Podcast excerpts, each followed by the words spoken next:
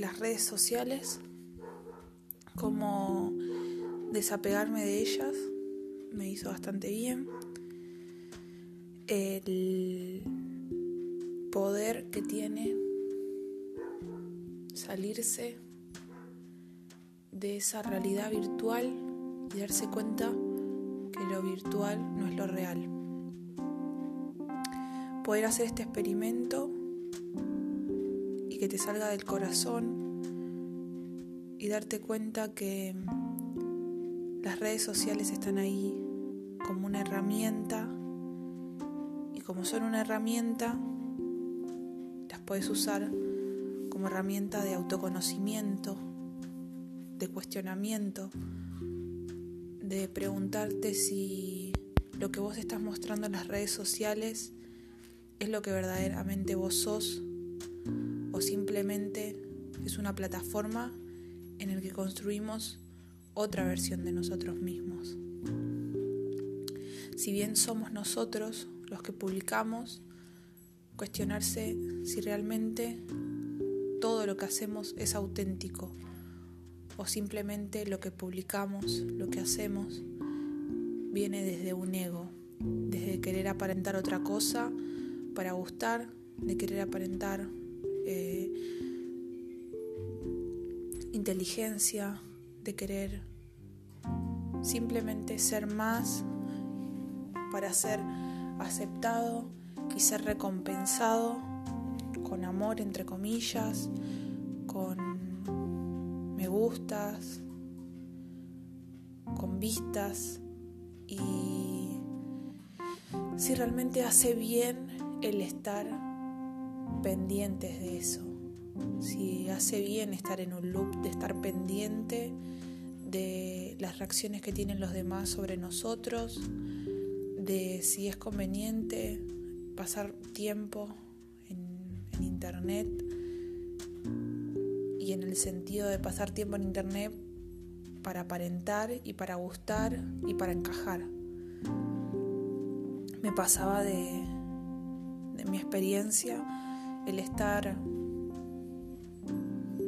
horas y también estar horas pensando eh, qué foto sacarme o qué foto subir según lo que a la gente le gustaba y, y qué contenido la gente me podría llegar a contestar y contenido subir para que tal persona me lo responda y, y es todo el tiempo meterse en el otro y es todo el tiempo mirar hacia lo externo y no tanto al interno. Una vez que yo me separé de las redes sociales por un mes, eh, me di cuenta que no me estaba haciendo bien, me estaba haciendo cada vez más sumergirme y creyendo que lo real era lo que yo publicaba. Entonces yo al mirarme al espejo eh, no me reconocía lo que yo estaba viendo porque yo estaba acostumbrada, mi cerebro ya se había acostumbrado a percibirme como yo estaba en las fotos. Y en realidad que yo en las fotos tampoco me veía como en la vida real porque era algo, forzado, algo que salía de, desde la intención de querer aparentar y querer ser aceptada, una parte mía muy egocéntrica. Y,